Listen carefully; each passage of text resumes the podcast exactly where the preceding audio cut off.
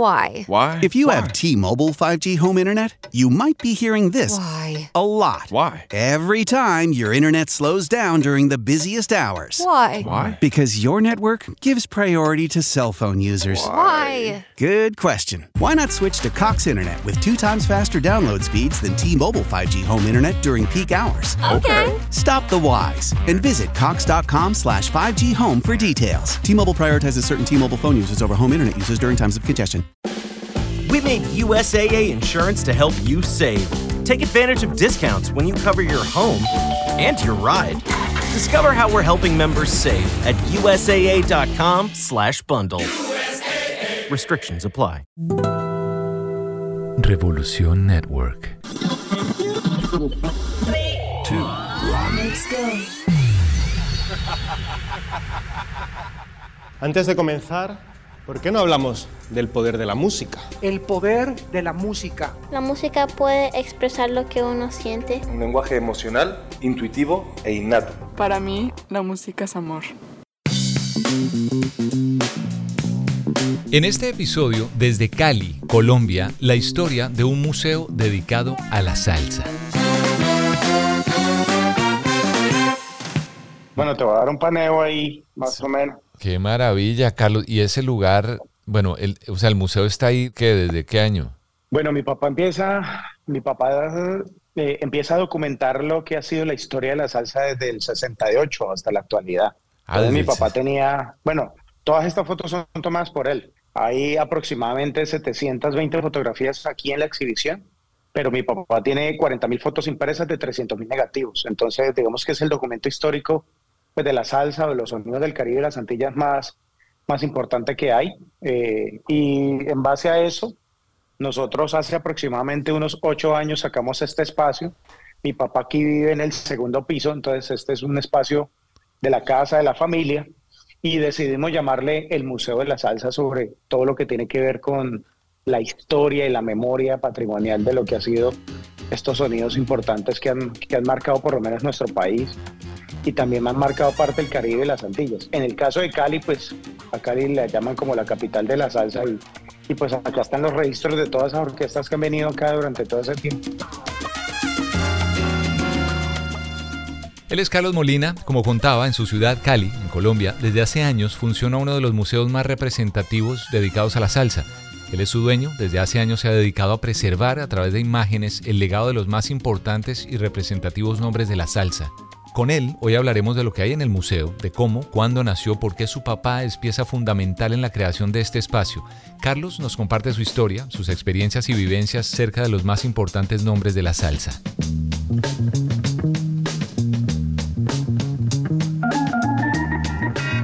¿Qué tal? El gato por aquí, soy Humberto Rodríguez, dándote la bienvenida a un nuevo episodio del Poder de la Música. Hoy quise compartir la historia de Carlos y de su Museo de la Salsa. Es curioso cómo nos conectamos con él. Bueno, y además aprovecho para agradecer todos los mensajes que me llegan por las diferentes plataformas digitales. Por cierto, arroba Humberto el Gato, arroba Humberto en Instagram, en Twitter, en Facebook. En mi página humbertoelgato.com también y la del Poder de la Música que es elpoderdelamusica.net. Ahí encuentras el link que te lleva a todas las plataformas donde está este podcast del Poder de la Música. Y te decía que con Carlos fue a través de una de esas plataformas que nos conectamos, de Instagram. Me escribió contándome sobre el Museo de la Salsa y inmediatamente, pues no, me comuniqué de una porque pienso que quienes se dediquen a valorar, a mantener viva esa música que con tanta dedicación, leyendas de la industria le han entregado todo, pues vale la pena exaltarlo, ¿verdad? En este caso, sobre la salsa en particular, y aunque yo creo que definitivamente hay que dedicarle un episodio completo a la salsa o varias entregas, esta vez solamente quiero concentrarme en que Carlos nos cuente su historia y su fascinación por lo que para él es una gran pasión, que es la salsa. Género, ritmo, baile. La salsa ha sido compañía muy grande, un referente para millones de personas en el mundo. Yo siempre lo he dicho, a mí es uno de los géneros que más me gusta, siempre me ha fascinado. No sé cuántas veces lo seguiré contando, pero mi amor por la música comenzó en el año 78 por Rubén Blades. Pero bueno, antes de, de, darle paso a esta conversación con Carlos, hago énfasis en lo de género que mencionaba ahorita, porque el género musical en su definición más simple sería una categoría o una clase de estilos musicales que se agrupan, digamos, en un mismo espacio. La salsa, por ejemplo, es una fusión de varios ritmos, de géneros, como el son cubano, el jazz, el blues en Estados Unidos. Obviamente tiene de todo un poco, pachanga, rumba, mambo. No, como decía, hay que tendremos tiempo para dedicarle las entregas que sean necesarias a la salsa, que dicho sea de paso, su nombre y esa implementación de todos esos ritmos se le pueden atribuir a un dominicano en Nueva York en los años 60, a Johnny Pacheco, que al lado de otros músicos del Caribe le pusieron ese nombre y lo popularizaron al punto que muchos de esos países tienen su propio sonido. Muchos de nuestros países son, es, digamos, es similar, pero es muy característico, tiene un sonido muy propio, la salsa en cada uno de los países. Pero repito, pronto le dedicaré tiempo a hablar de eso aquí en El Poder de la Música. Por ahora, quiero compartirte esta conversación con Carlos Molina del Museo de la Salsa en Cali. Bienvenidos.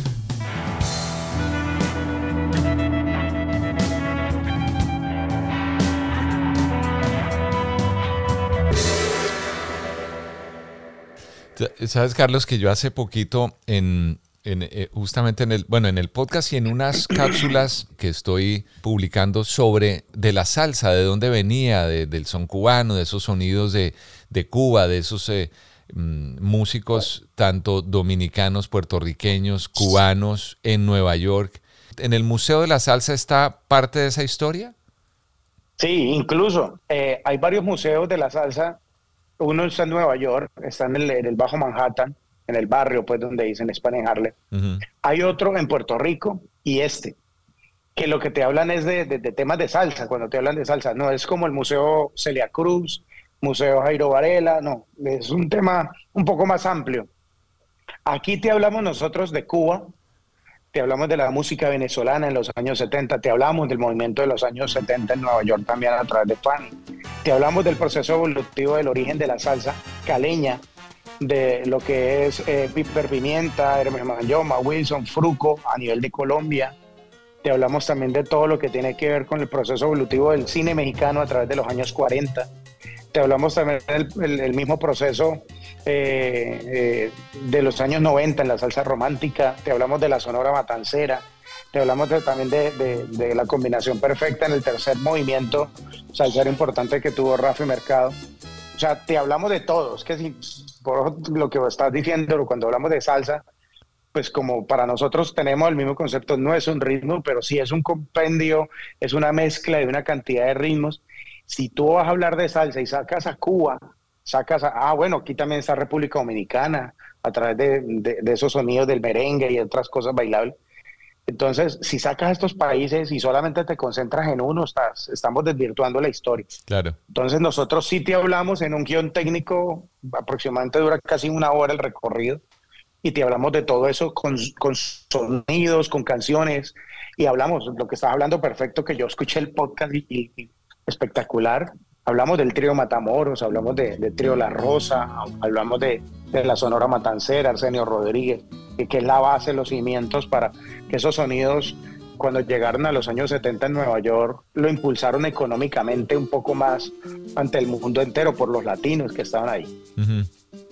Claro, el, nos podríamos concentrar un poco, primero en, en el lugar, en el Museo de la Salsa. Está en Cali, el, digamos, el, edificio, este lugar es un... Eh, ¿Me decías que es en el, en, el barrio obrero en Cali? Sí, barrio obrero, para contextualizarte un poco más, eh, llegan esos sonidos. La flota mercante gran colombiana llegaba a Barranquilla, llegaba al puerto de Buenaventura y traía esos LPs. Los mercantes lo que hacían era venderlo a través del tren del Pacífico colombiano, que aquí a media cuadra había una estación. Y en esa estación porque te estoy hablando que por ahí en 1930 el barrio obrero era el límite de la ciudad, no había Valle Lili, no había Estadio Pascual Guerrero, no había nada de eso.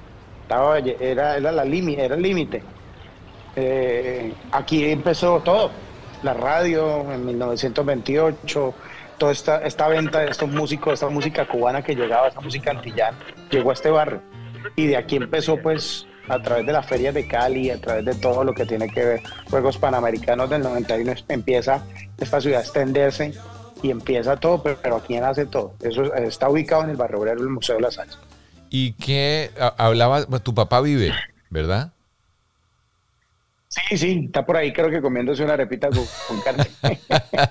Eh, y la idea de, montar esto, me, llama la atención el año 1968 porque fue el año en el que yo nací, entonces ya jamás se me olvida que el Museo de la Salsa en Cali nació en el 68. ¿Fue porque en ese año? ¿Qué pasó? ¿Tu papá qué le interesó? ¿Tu papá es músico?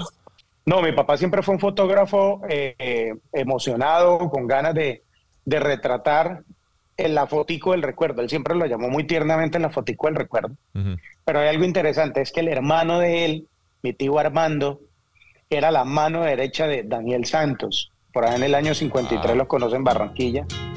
Entonces también fue uno de los pioneros de la salsa caleña. Él era, él era percusionista eh, y empezó a crear sonidos con Piper Pimienta, Los Supremos, todo lo que tenía que ver con, con eh, mm, estos músicos que estaban en ese tiempo.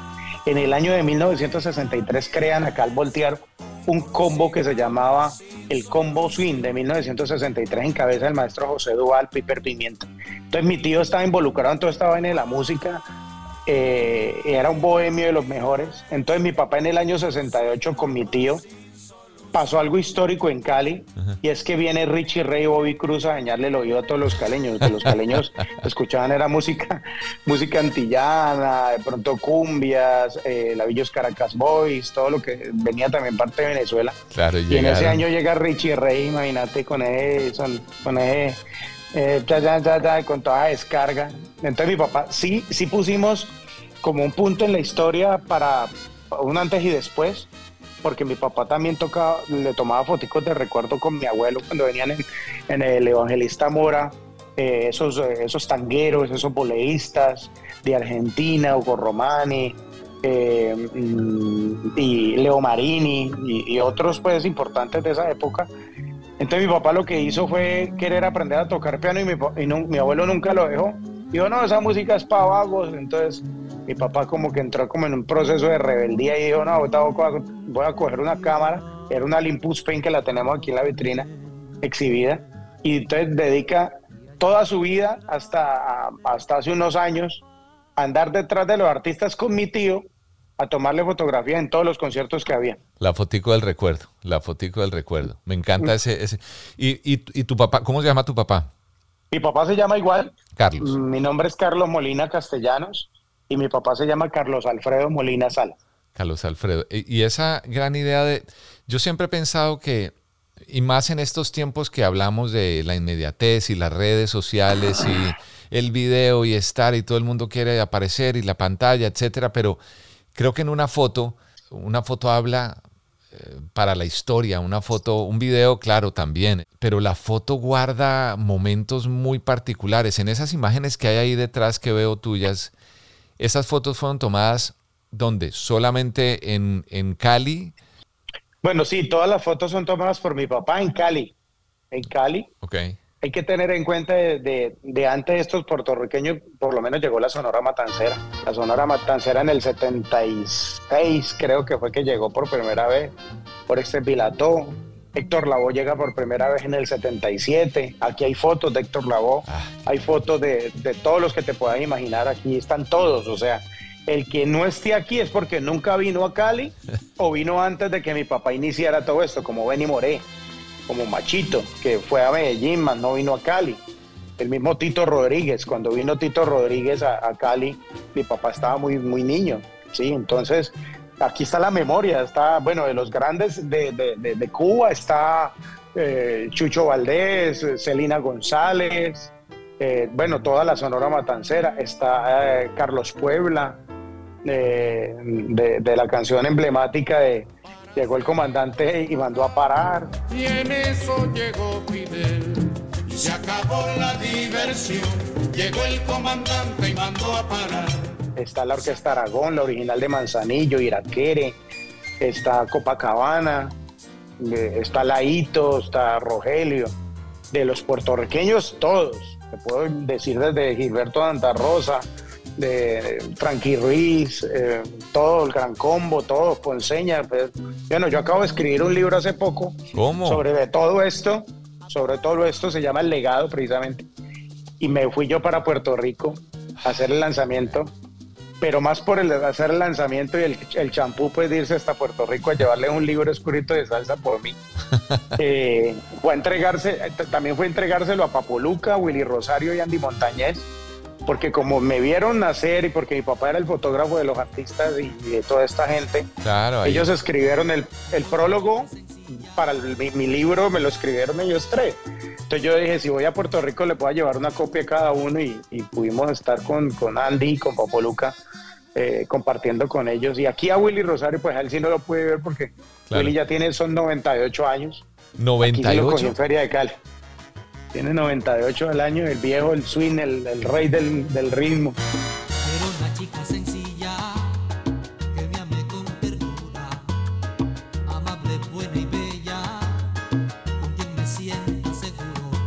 ¿Y tú, Carlos, te, te, interesaste por la música en, qué momento? O sea, más que melómano, en, en, algún momento no dijiste, bueno, yo puedo tocar un instrumento, me gustaría, no sé.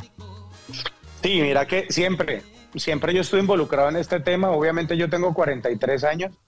Vengo, me, me crié con, con me crié con esta música, me crié con audiciones, me crié con las fiestas de mi casa, de mi abuela, de mi tío, de mi tía Floralba, de mi papá, escuchando La Matancera. O sea, si vos me preguntas, a mí me encanta Fanny, me encanta Héctor Lavoe, pero, pero mis sonidos son más de, de la, de, de, de, los 60 para atrás. Yo escucho Mm, y pareciera raro que estuviera yo como que nací en otra época, pero yo, mm, Nelson Pinedo, Celio González, Daniel Santos, Celia Cruz, el mismo que estábamos hablando ahorita, eh, eh, Leo Marini, Carlos Argentinos, o sea, mi música, que yo puedo pasar cientos de, de tiempo escuchando La Matancera y, y siempre, siempre hemos estado involucrados por ahí, yo creo que en los años 90, yo tenía por ahí unos 17 años y quise como cantar. Eh, por ahí un promotor de la Sony Music me pasó un tema en ese tiempo para que lo estudiara, que había una audición, pero en ese año me enamoré de una ah, peladita, entonces ah, no, mandé, mandé, todo para el carajo. Pero, pero era el momento perfecto para cantar porque ahí le hubieras enamorado más. No, me enamoré y después salí más torcido yo, ah. y yo me olvidé de todo eso. y precisamente estamos atrás de, un vestido de Celia Cruz. Eso te iba a decir. Lo, veo porque además me escribiste y me contaste que tenías. ¿Y ese es el, vestido que estoy viendo de Celia Cruz? Ese es el vestido de la, de la guarachera de Cuba, Celia, cuando estuvo con Fania en Barranquilla en el año 80, el 8 de agosto. ¿Dónde conseguiste ese vestido? Allá mismo, en Miami. Homer Pardillo, que es el que quedó con todo lo de Celia, que es el gerente de todo ese proyecto maravilloso que continuó con ese legado. Me, lo entregó precisamente para que continuara ese legado musical de esta, de esta mujer tan maravillosa y pues reposa en el barrio donde la escuchó por primera vez en, Cali, que es un barrio obrero, cuando comenzó con la Sonora Matancera, y en el lugar donde, donde la, la tenemos aquí, en el origen de lo que ha sido la historia gráfica, por lo menos más importante que tenemos en Cali. Y uno va al museo y ahí te hacen, o sea, ¿quién cuenta toda la historia de lo que hay, de lo que se ve y de lo que aquí estamos medio conversando un poco sobre la salsa en Cali? Bueno, aquí comencé yo guiando, digamos que pues el, tema es tan complejo, estos sonidos y, esta, y ser como tan exactos para, para estos sonidos, para mucha gente, eh, no es fácil. Eh, yo tengo una escuela de, guías de salsa eh, aquí en, el, Museo de la Salsa y tengo un joven que se llama Marlon Echeverry, tiene 17 años, está conmigo desde los 9 años porque yo hago procesos sociales desde cualquier, hace cualquier cantidad de años. Yo tengo 28 años trabajando procesos ah. sociales aquí en esta zona. Y ese muchacho hace un año me, me cogió la caña pues bien y ese man eh, obviamente le hicimos el guion, pero la, forma en que lo explica, hemos podido atender por lo menos cientos, cientos de personas hace ocho años, de todos los países del mundo, eh, y les damos una guía que dura una hora, como te lo decía, comenzando por Cuba, hablando de África, sobre el proceso evolutivo del tambor, la esclavización que tuvieron estas personas pues a través de todo el Caribe y llevaron esta cultura. Y viajamos por Cuba, Colombia, Nueva York, Puerto Rico, Venezuela, República Dominicana, México, diciéndole a la gente todo, todo, eh, todo un tema audiovisual, porque les ponemos canciones que han sido importantes en la década y en las emociones de cada uno de estas personas, y también audiovisual porque les ponemos canciones muy pedacitas y, chévere de lo que de lo que representa estos sonidos que esto nos identifica gato esto mm. el que diga que, que, no le gusta una canción de, de, Pastor López o algo y no te recuerda a tu papá, a tu mamá, a tu abuela, ¿quién venido jóvenes de 14 años que dice mi papá ponía esa canción antes de morir? O sea, Dios mío bendito, eso, eso, eso, lo marca a uno saber que uno está transformando las emociones de las personas a través de estas, de estas, de estas canciones tan bonitas. Y ahora que te oigo, y estoy de acuerdo contigo, bueno, de hecho, este podcast que es el poder de la música, justamente yo siempre trato de, exaltar eso, el, el, poder que tiene. Para ti, por ejemplo, Carlos, ¿cuál es el poder que tiene la música? Uy, te digo que, te digo que es mágico, ¿viste? Porque yo soy más muy, me gusta mucho el tema espiritual, me encanta, me fascina. Y, te puedo decir que cuando yo fui pastor de jóvenes, de 12 años, de una iglesia cristiana, oh. y te digo que independientemente de que sea la salsa, pero te voy a hablar de la música, como me lo decís, mira que yo me conectaba con Dios en el momento de la adoración, en el momento de la alabanza. Ya cuando el pastor empezaba a hablar, pues sí, pues es chévere escuchar la, la, la, conferencia, pero hermano, si yo, si yo, yo no podía llegar tarde porque ellos comenzaban con la parte musical y, después otras cosas. Pero te digo que la música para mí, el momento épico eh, más importante es eso. Si vos me preguntas a mí, yo he llorado con mi desengaño, yo he llorado con la canción de Roberto Roena que canta Papo Sánchez.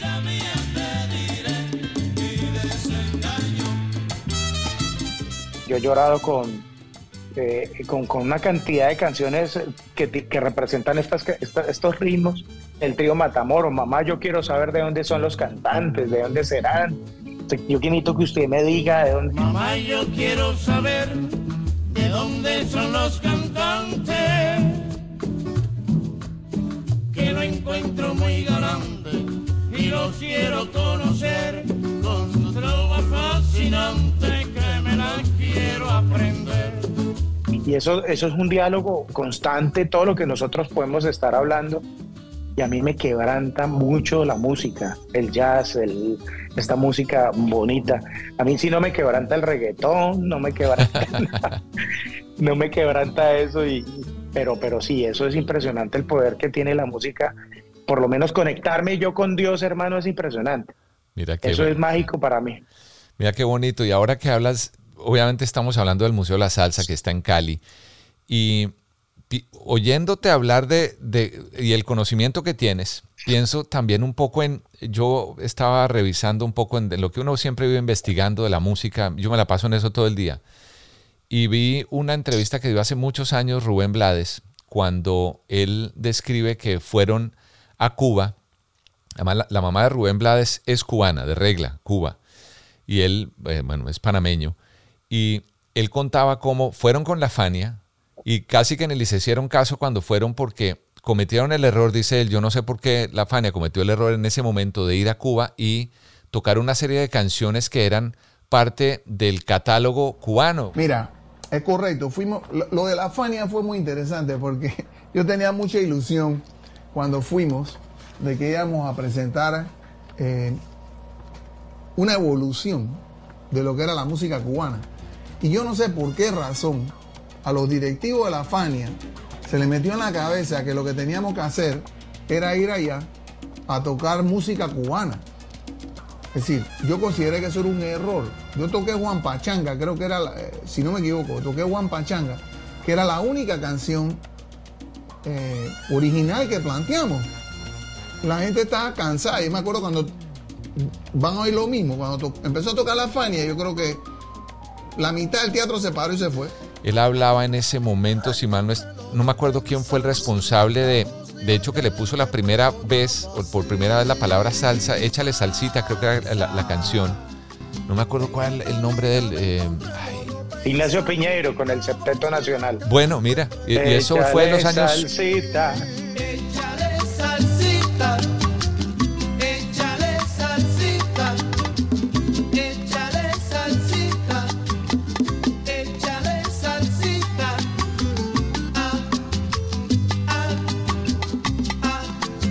Eso es de 1924. 30, imagínate, 20, 20, yo pensé que era como de los años 30. Y, y, él decía, fuimos a cantar eso y ese tipo de música y no, o sea, no, no podíamos llevar leña al monte, teníamos que hacer lo nuestro, lo que finalmente la Fania, con este grupo de artistas de Nueva York, de Puerto Rico, que le dieron otro nombre, otro sentido a, a esa maravilla de música que era la salsa. Y, y piensa uno de, del blues, del jazz, esos sonidos muy norteamericanos, con el son cubano, con eh, lo que venía de, sí, prácticamente el, guaguancó, el montuno, de, mezclas con cha-cha-cha. Mm. De Puerto Rico, la, o sea, todo eso y, y, tener uno, qué riqueza musical tan grande la que tiene un, un género que abarca unos subgéneros maravillosos y unos estilos diferentes en la salsa de Colombia. Me parece además, porque estamos hablando de Colombia, que también es diferente a la que hay en la que encuentra uno en, República Dominicana o en el mismo Puerto Rico o en Venezuela, no sé, ¿no? Sí, no, es que es una mezcla, por eso te digo que eh, ahorita que estuve en Nueva York en el, con todo lo, el tema del libro, eh, me metí en Queens a un almacén a comprar un como un chicle, algo porque quería algo de dulce. Y yo veo que una señora estaba, vendía muchas banderas de muchos países. Y yo, ah, joder, madre, yo, yo, yo debería de, involucrar varias banderas aquí en el museo, porque en el Museo de la Salsa va mucha gente. Mira, me traje la de Cuba, la de Panamá, la de los Estados Unidos, pensando en Nueva York eh, y en parte de, California, en Los Ángeles. Eh, me traje la de Perú, me traje la de Puerto Rico, me traje la de México, me traje la de República Dominicana, la de Venezuela y la de Ecuador. Y están acá en el techo del Museo de la Salsa, están todas esas banderas. Cuando llega esa gente aquí, a Cali, vienen a ver Cali, vienen a ver gatos, vienen a ver cholados y vienen a ver salsa caleña. Pero se encuentran con que aquí está la memoria de su país, de lo que ha significado sus artistas, sus ídolos. O sea, aquí vienen panameños aquí, lo primero que preguntan es dónde está Rubén Blades aquí pero ven su bandera, ven que nosotros como caleños tenemos en cuenta los sonidos que han hecho los panameños con Camilo Azuguita, Rusi, los magníficos, el mismo Rubén Blades y, mucha gente, o sea, viene y, con otros, viene un mexicano y dice, eh, chévere mi bandera, pero él recuerda ese cine mexicano típico con Tintán, con resortes, la tongolele, todo ese estilo de baile que nosotros en parte tenemos que ver con el estilo de baile caleño, los mexicanos y el proceso evolutivo del mambo, la, eh, Pérez Prado, Benny Moré, eh, cuando, cuando hacían esos sonidos para esas películas, ellos dicen, wow, esto es mágico. Y México es gigantesco, es como los Estados Unidos de, público. Y, y de esa gente yo he visto cómo se quitan los zapatos y, y besan el suelo y ese piso mantiene sucio,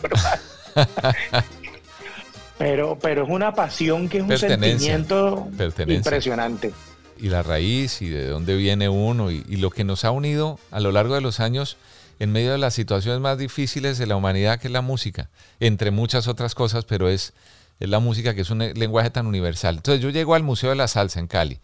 Lo que estoy viendo ahí es, es, una parte, es un salón, es un salón grande. ¿Cómo, descríbeme un poco cómo es el museo, Carlos? Eh, bueno, tenemos varias, varias formas de expresarlo popularmente. Esto es un chorizo de ciento, de 30 metros de fondo, 5 metros de ancho, y en las paredes, como lo ves, está forrado de la memoria fotográfica más importante de la salsa. Pero aparte de, la memoria fotográfica, está dividido por países. Cada, aquí nosotros vemos el, vestido de Celia Cruz y está en la pared de la Sonora Matancera. Ok. Eh, acá está la de Puerto Rico. Acá también tenemos parte de lo que ha sido Nueva York. Venezuela, Colombia, Cuba, pero no solamente tenemos unas vitrinas donde tenemos, eh, al Museo de la Salsa nos dieron las llaves de la ciudad de Toa Baja, en Puerto Rico, por salvaguardar lo que ha sido la memoria. Tenemos partituras originales de Mies Magaño, Lamento de Concepción, partituras originales de Tito Puente, Hermes Mayoma, eh, tengo los mongos de Roberto Roena, tengo sombreros de, diferentes artistas, de Justo Betancourt. Tengo LPs originales de, de, Grammy, como los de Grupo Nietzsche 40 que se lo ganó hace poco. Tengo indumentaria de artistas que nos han donado. Tengo un disco de oro de Fanny de 1973, Nuestra Cosa Latina. Tengo el Urla Tintín, lo tengo aquí que me lo dio Roberto Rodena también. Tengo chaquetas, tengo memorias, tengo boquillas de los percusionistas más importantes de la salsa, como son los del Gran Combo. Tengo la boquilla de José Aguirre. Tenemos objetos que tienen que ver con parte de lo que ha sido la memoria e instrumentos. Porque en esta zona que tú estás viendo es donde yo entreno con los jóvenes y hacemos música. Ha habido tres proyectos acá importantes y hoy precisamente comienza el otro proyecto, que es el proyecto de fortalecer este año, con, con tres niñas que tocan trombón, dos que tocan flauta traversa, piano, bajo, normal y la percusión completa, y un chico de 15 años es el cantante. Entonces, todos son menores de edad y eso es lo que hacemos. Le cobramos a la gente eh, la entrada y con ese dinero es que yo hago todas estas maravillas y todo hago todos estos milagros.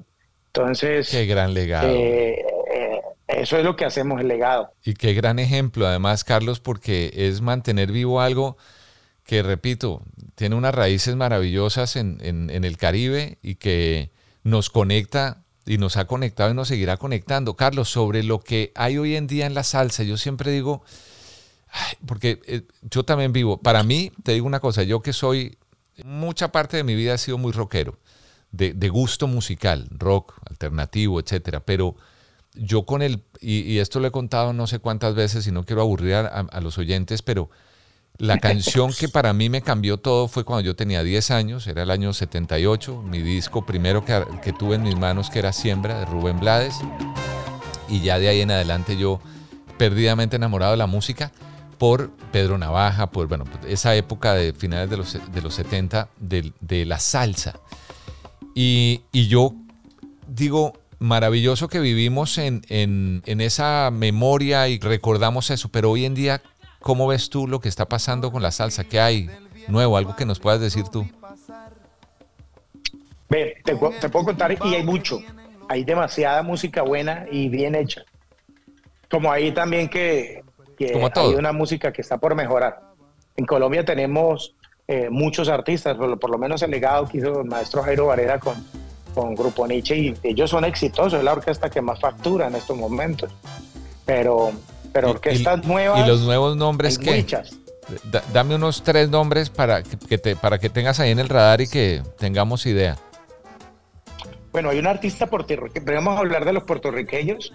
Hay un artista puertorriqueño que es impresionante, pero no lo conoce mucha gente precisamente por eso, porque se estamos, estamos tratando en ese proceso. Se llama Landy Cabrera, de Puerto Rico, de Manatí. Landy ese man es impresionante, impresionante, te digo. Es mi, mi pana, mi hermano, y yo te puedo decir que ese man tiene un nivel de proyección altísimo.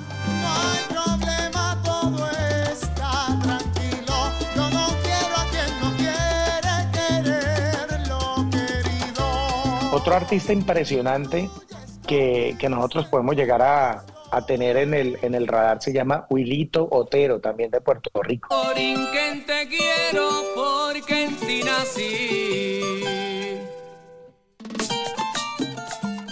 Hay una chica del Perú que se llama Daniela Darcuro.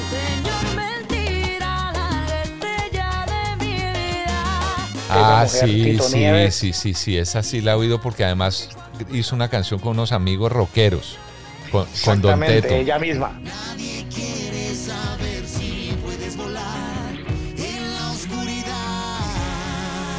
Está Yosimar y su Yambur también del, del Perú, imagínate. O sea, el Perú está haciendo cosas impresionantes.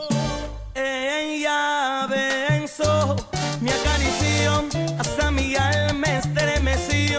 el mismo Alain Pérez de Cuba, eso es una cosa impresionante, pero... ya, ya Alain es más... Sí, sí, ya tiene, ya tiene su más recorrido. Aquí por lo menos en Colombia tenemos eh, una agrupación que se llama Las Guaracheras. Soy la fuerza que atrae. Unas chicas con vibráfono. Eh, hay otra orquesta que se llama eh, Joseph Arango y su Marea Brava. Tienen un sonido muy parecido a lo que fue eh, tienen un eh, Willy Rosario, tiene algo fuerte, una vaina chévere con, con el saxofón, el, el, barítono.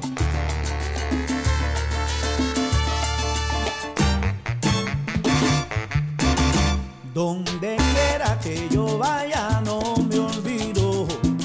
Eh, y bueno, te digo que aquí nos podríamos quedar impresionantemente muchos años. Sí, claro. Muchos años, años de los años hablando de la, de la música nueva como tal. Qué bueno. Y me encanta que hayamos concluido con esa parte porque siempre es rico recordar, me encanta estos minutos que, que me ha regalado para hablar del Museo de la Salsa, de ese legado. Mándale un abrazo grande a tu, a tu papá y felicidades por haber comenzado algo que por siempre va a quedar en, en, y va a ser eso, justamente, un legado para las nuevas generaciones. Y, y, hablar de la nueva salsa siempre me parece maravilloso hablar de lo nuevo que está sucediendo para conocer y, y qué bueno que hay tantos jóvenes interesados en mantener vivo un sonido tan único y tan especial y tan importante para la música como es la salsa. Abrazo grande, Carlos.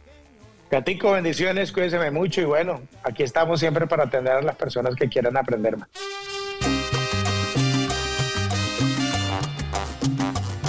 ¿Qué tal si nos despedimos con un poquitico de Nietzsche, ese Cali pachanguero? Porque ahí está, en Cali, ese Museo de la Salsa, uno de los tres más importantes que hay en el mundo, como nos decía Carlos Molina, nuestro invitado, a quien le doy las gracias por acompañarnos. Yo soy el gato Humberto Rodríguez. Ya sabes que El Poder de la Música es una producción de Gato Media para Revolución Network. Nos encontramos la próxima semana. Ahí nos vemos.